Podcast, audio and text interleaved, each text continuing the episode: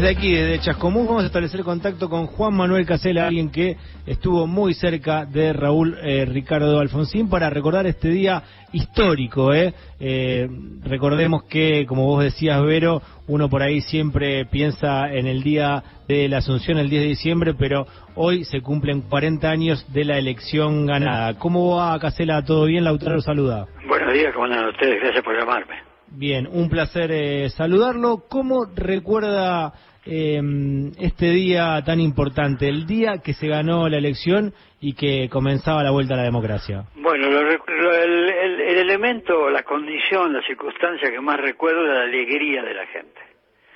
Ese fue un día de profunda alegría para todos, para los que ganamos, para los que perdieron, porque comprendimos que era cierto aquel mensaje inicial de la campaña de Alfonsín, que decía, más que una salida electoral, una entrada a la vida.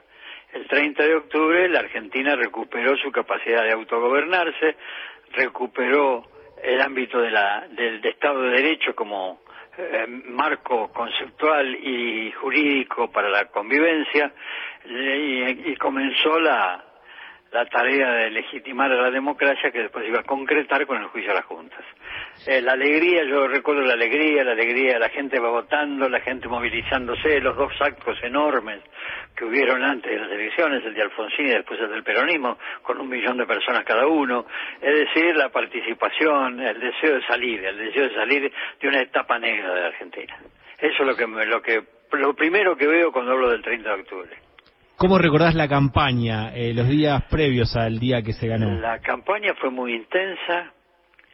Eh, Alfonsín fue claramente la figura dominante por su personalidad, por su discurso. Con él competía Italo Luder, que era un excelente dirigente, pero tenía otro color, otra característica, otra forma de presentarse frente a la sociedad, más formal, más neutro.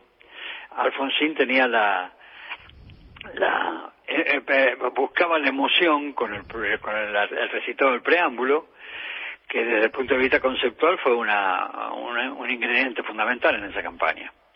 Em, además, percibo la, el, entusiasmo de la gente que comenzó con aquel acto de la Federación de Box un año antes, que continuó con el acto en la cancha del Ferrocarril Oeste, con el estadio de Ferrocarril Oeste lleno, a pesar de que había una huelga, se decidió una huelga de colectivo por ese día. Y fundamentalmente la reunión frente al obelisco, el, tres días antes de las elecciones, donde Alfonsín otra vez recitó como párrafo final de su discurso el preámbulo de la Constitución. Esa campaña eh, es inolvidable porque generó un entusiasmo y un nivel participativo inédito en la Argentina. Juan Manuel, ¿qué se te pasa por la cabeza cuando escuchás al candidato de la Libertad de Avanza siendo tan crítico con el radicalismo y con Raúl Alfonsín? Mira, lo primero que tengo con relación al candidato de la Libertad Avanza es una diferencia profunda con sus propuestas. Mm. En primer lugar, la, el fundamentalismo del mercado, la dolarización, la supresión del Banco Central, la afirmación de que la justicia social es una mentira, la, autodefensa armada, la, venta de órganos, todas esas propuestas chocan contra mi concepción de la política, mi concepción de cómo hay que organizar la sociedad. En segundo lugar, su, su forma de, actuar, su lenguaje, su actitud política, que es siempre agresiva, siempre de mal, gusto, de mal genio, siempre enojada.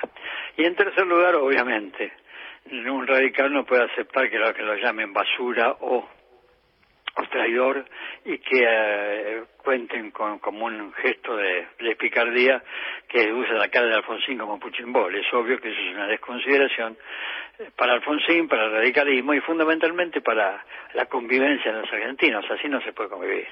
Por lo tanto, mi diferencia con mi ley son absolutas desde el punto de vista programático, desde el punto de vista político. Además, también con relación a su interpretación de la historia, porque eh, mi ley suele decir que la decadencia argentina comenzó en 1916 y en 1916 por primera vez el, el pueblo argentino eligió su presidente en elecciones democráticas.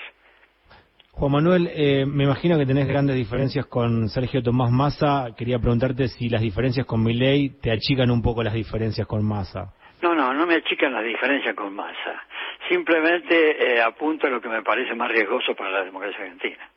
Eh, las diferencias con Massa son absolutas, como acabamos de señalar, pero creo que la gravedad del programa de, de, de, de, Miley es más profundo. El peronismo en el gobierno lo conocemos todos. Y, y, quienes no somos peronistas sabemos lo que podemos esperar. En el caso de Miley lo que está sucediendo es que hay una propuesta de carácter irracional que eh, puesta en marcha podría conmover las bases de la convivencia y en segundo lugar, si no logra ponerlos en marcha, va a generar un gobierno caótico que no va a estar en condiciones de, desarrollar, el, de ejecutar su programa de gobierno. Puedes no decírmelo, pero ¿vas a, vas a votar por masa? No, depende. Yo creo, yo soy, yo acato la resolución de mi, de mi partido. Mm. Eh, mi partido resolvió eh, la neutralidad en esta elección. Ahora, eh, siempre me reservo el derecho de ver cómo viene la elección y en caso de riesgo de que gane Milei voy a votar contra Milei. No voy a votar por masa, sino contra Milei. Eh, Juan Manuel, ¿algún recuerdo que quieras dejar antes de cerrar la nota eh, en relación a, Raúl, que hoy es justamente un programa especial y estamos desde Chascomús? Su confianza en el triunfo electoral. Mm su absoluta fe en que él estaba en condiciones de producir ese efecto extraordinario que fue recuperar la democracia por vía electoral. Y su absoluto compromiso también con actuar como, evitar que actuásemos como si nada hubiera pasado durante el gobierno militar. Eso lo repitió en cada discurso. No podemos actuar como si nada hubiera pasado. Esto implicaba un compromiso con la investigación judicial y la sentencia judicial con relación a los responsables de la guerra sucia.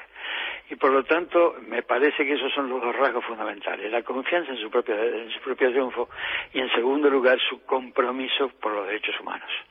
Juan Manuel, muchísimas gracias por el contacto. ¿eh? Gracias a ustedes, buenos días. Un placer. Pasó Juan Manuel Casela, dirigente del radicalismo por este programa especial desde Chascomús. 40 años del día que comenzaba todo, ¿eh? la vuelta a la democracia, el día que Raúl Ricardo Alfonsín ganó las elecciones. Seguimos con más rock and roll hasta las 9.